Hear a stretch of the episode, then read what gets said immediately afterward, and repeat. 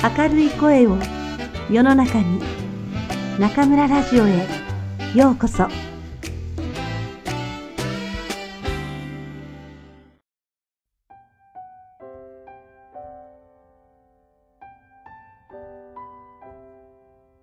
君たちはどう生きるか。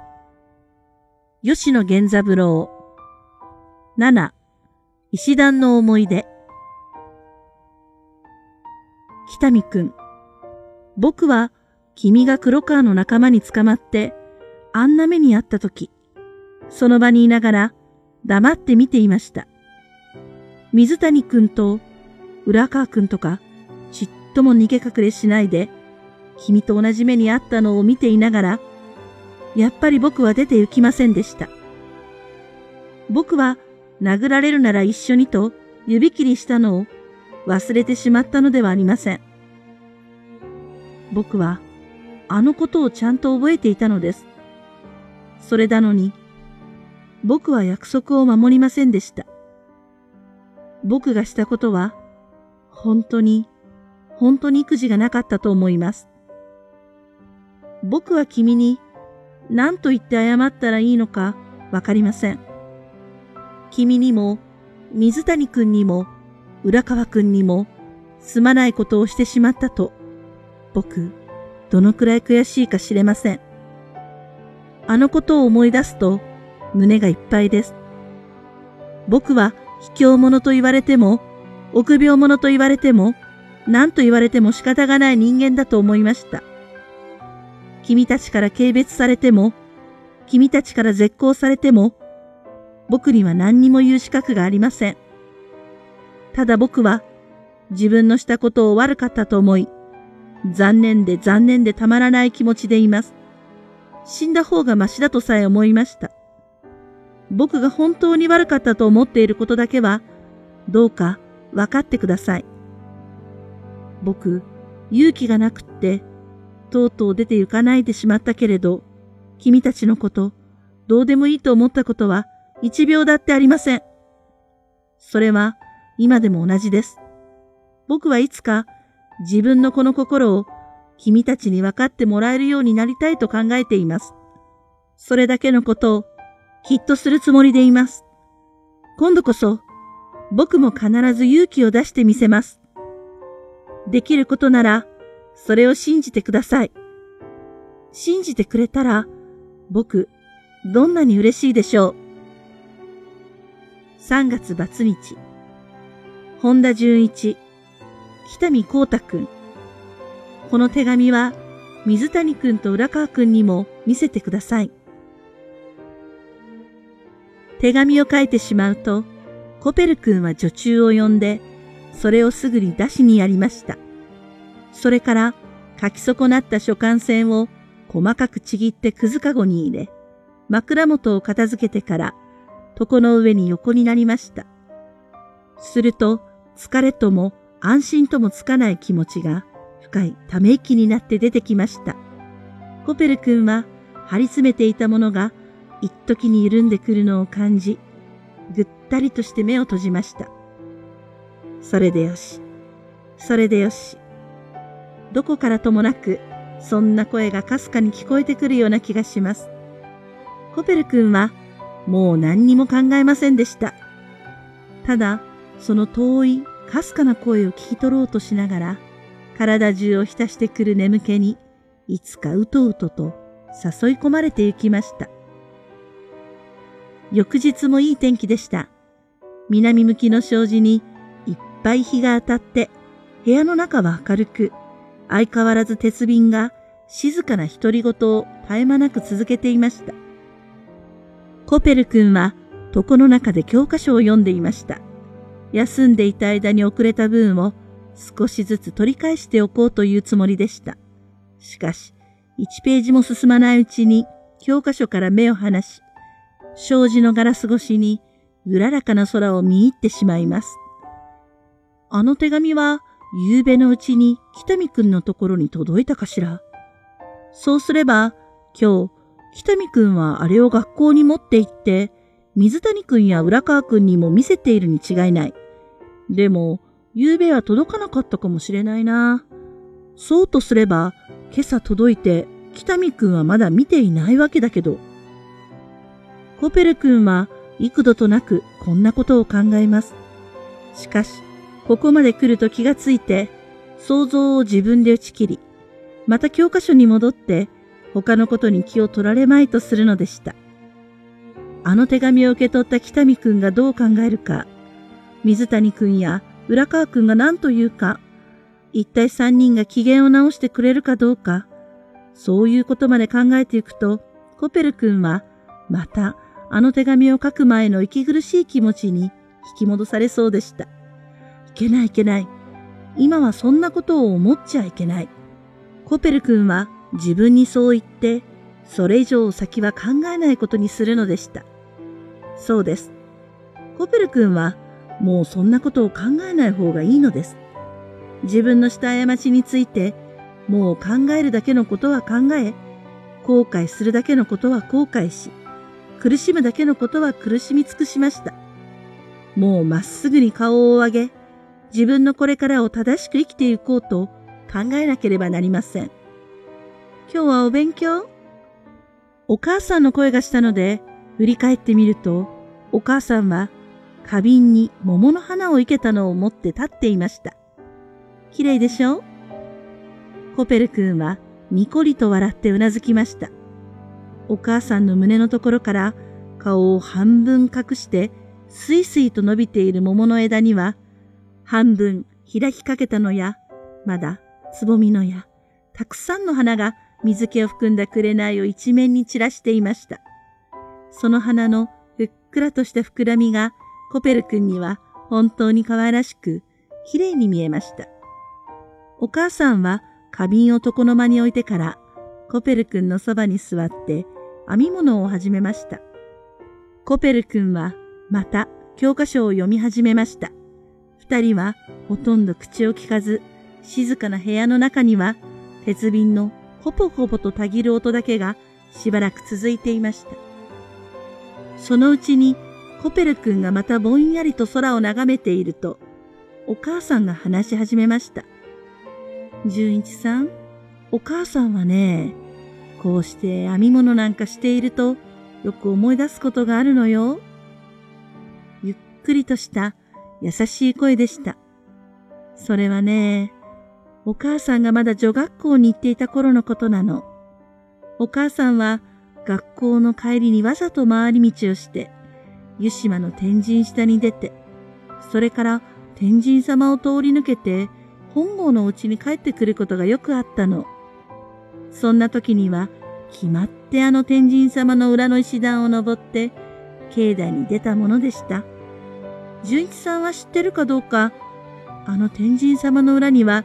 今でも古い石段が残ってるはずよ。あそこを通ると、昼間でもなんだか空気がひやりとするような寂しい石段だったけど、今はどうですか？ある日、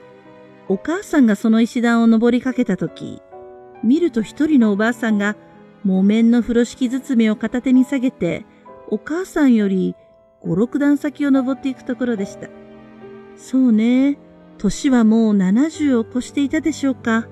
今でも覚えているけれど、白髪の髪を切り下げにして、細いシュスの帯をぴちゃんこに締めた小さなおばあさんでした。それが着物の裾をはしょって、白いお腰の下から白旅を履いた痩せたすねを出して、コウモリ傘を杖に、やっとこさ、と石段を登っていくのよ。風呂敷包みの中は何か知れなかったけれど、小さい割に随分重そうなの。歯のついた下駄を履いているもんだから、石段を踏みしめるごとに、それがキリッキリッときしんで、見ててもそれ足元が危ういんです。で、二三段登っては休み、二三段登っては休み。休むたんびに腰を伸ばして、それからまた、えっちらおっちらと登っていくのね。お母さんはなんだか見ていられないような気がしてきました。こりゃ、あの荷物を持ってあげなければいけない。お母さんはそう考えたの。トントンと駆け上って、おばあさんに追いつくのは造作もないし、その荷物を持った上におばあさんの手を引いてあげるのだって、お母さんには大した骨折りじゃないんですもの。それで、おばあさんが中途で止まって、やれやれと腰を伸ばしているとき、お母さんはそのそばに走り寄ろうと思ったのよ。ところが、その途端におばあさんも歩き出したの。背中を丸くして、他のことは何も考えないような様子で歩き出されてみると、お母さんも話しかけるきっかけがないような気がして、そのまま走り寄れなくなってしまい、黙っておばあさんの後から登っていきました。今度おばあさんが休んだら、その時そばに行って、おばあさん、持ってあげましょうと言い出そう。そう考えてお母さんは後からついていったんです。ところが、おばあさんが立ち止まった時になると、何か決まりの悪いような気がしてきて、すぐにトントンと駆け上っていけないの。どうしようかなと考えているうちに、またおばあさんは何にも見向きもしない様子で石段を登り始めてしまいました。この次に止まった時、お母さんはそう考えて、またおばあさんの後から石段を登って行きました。だけど、その次の時も、ちょっとためらってる暇にきっかけを失っちまって、またダメでした。そんなことを2、3回繰り返しているうちに、何しろそうたくさんもない石段でしょう？とうとうおばあさんは石段を登りきってしまったの。その時には、ためらい、ためらいついてきたお母さんも、おばあさんに追いついて、二人は同時に最後の石段を踏んで、天神様の境内に入ったんです。お母さんがすぐ後ろで、こんなことを考えて気をもんでいたことなんか、夢にも知らないで、おばあさんは石段を登りきると、風呂敷包みをそばの腰掛け石に下ろし、しばらく腰掛けることも忘れたように、コウモリ傘に手をついて、目の下の町を眺めながら、肩で息をしていました。そして、お母さんがそばを通った時、ちょっとお母さんの方を見たけれど、別に面白くもないという顔つきで、また向こうを向いてしまったの。それなのにおかしいわね。お母さんの方では、その顔を今でもちゃんと覚えているんですよ。純一さん、話っていうのは、ただこれだけなの。でも、お母さんはずっと後になってからも、この時のことを時々思い出すんです。そう。いろいろな時に、いろいろな気持ちで思い出すの。お母さんは、そう言ってちょっと言葉を切りました。そして、編み物の手だけは休めずにせっせと運びながら、何か遠いことを思い浮かべている様子でしたが、やがて、また静かに話し始めました。おばあさんの大ぎそうな様子を見かねて、代わりに荷物を持ってあげようと思いながら、お腹の中でそう思っただけで、とうとう果たさないでしまった。まあ、それだけの話ですけど、このことは妙に深くお母さんの心に残ったんです。その時も、おばあさんに別れて、一人でお家へ帰ってくる途中、歩きながらいろいろそのことを考えました。なぜ思い立った時、すぐに駆け出さなかったんだろ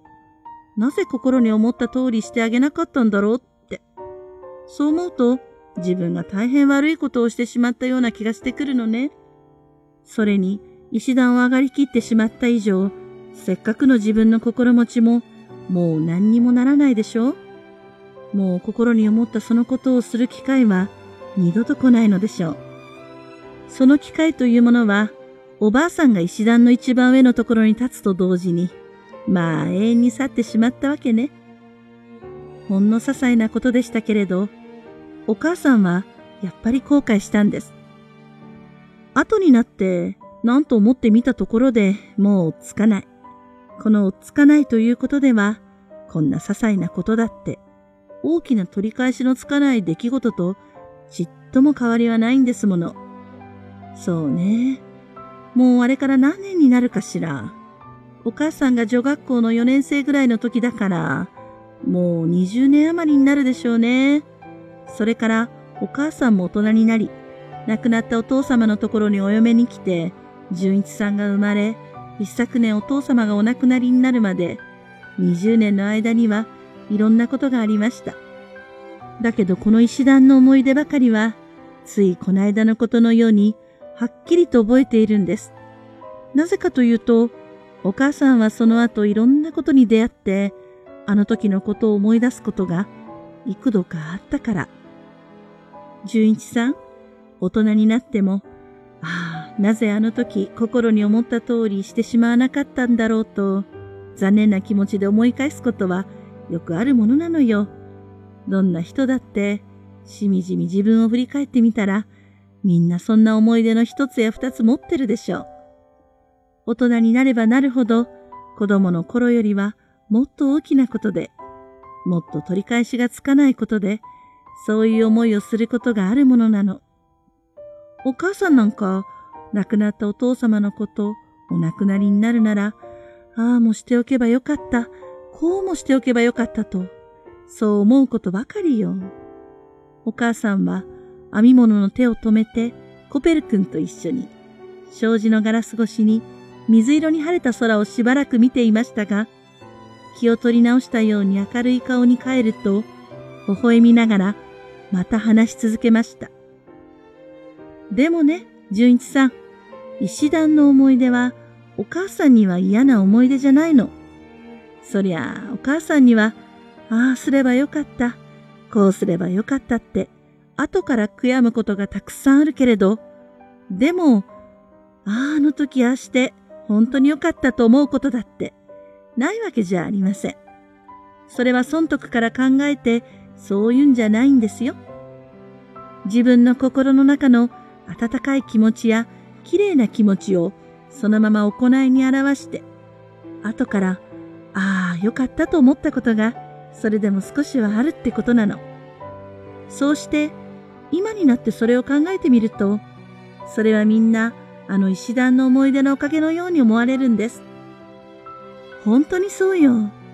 あの石段の思い出がなかったら、お母さんは自分の心の中の良いものや綺麗なものを今ほども生かしてくることができなかったでしょう。人間の一生のうちに出会う一つ一つの出来事がみんな一回限りのもので二度と繰り返すことはないのだということも。だからその時その時に自分の中の綺麗な心をしっかりと生かしていかなければいけないのだということも、あの思い出がなかったらずっと後まで気づかないでしまったかもしれないんです。だからお母さんは、あの石段のことでは損をしていないと思うの。後悔はしたけれど、生きていく上で肝心なことを一つ覚えたんですもの。人の親切というものがしみじみと感じられるようになったのも、やっぱりそれからでした。コペル君にはお母さんの言うことが最近の自分の激しい後悔と結びつけて、一つ一つよくわかりました。それでね、純一さん、と、お母さんは相変わらず編み物を続けながら、コペル君の顔を見ないで言いました。純一さんもね、いつかお母さんと同じようなことを経験しやしないかと思うの。ひょっとしたら、お母さんよりももっともっと辛いことで後悔を味わうかもしれないと思うの。でも純一さん、そんなことがあっても、それは決して損にはならないのよ。そのことだけを考えれば、そりゃ取り返しがつかないけれど、その後悔のおかげで人間として肝心なことを心に染み通るようにして知れば、その経験は無駄じゃないんです。それから後の人生が、そのおかげで前よりもずっとしっかりした深みのあるものになるんです。純一さんがそれだけ人間として偉くなるんです。だからどんな時にも自分に絶望したりしてはいけないんですよ。そうして純一さんが立ち直ってくれば、その純一さんの立派なことは、そう、誰かがきっと知ってくれます。人間が知ってくれない場合でも、神様はちゃんと見ていてくださるでしょう。コペル君はお母さんの言葉を聞いているうちに目が濡れてきました。お母さんはおじさんから聞いて今度の事件を知っているのかもしれない。とコペル君は思いました。知っていてもそのことには触れないで、こんな話をしてくださるお母さん。それとなく、自分に元気をつけてくださろうとするお母さん。コペル君はじっと涙をこらえていましたが、涙は目から溢れて、ぽろりとこぼれ落ちました。それはこの間からコペル君が何度も何度も流した涙とは、まるで別な涙でした。障子の向こうには、もう春を思わせる暖かな空が、静かに遠く晴れ渡っていました。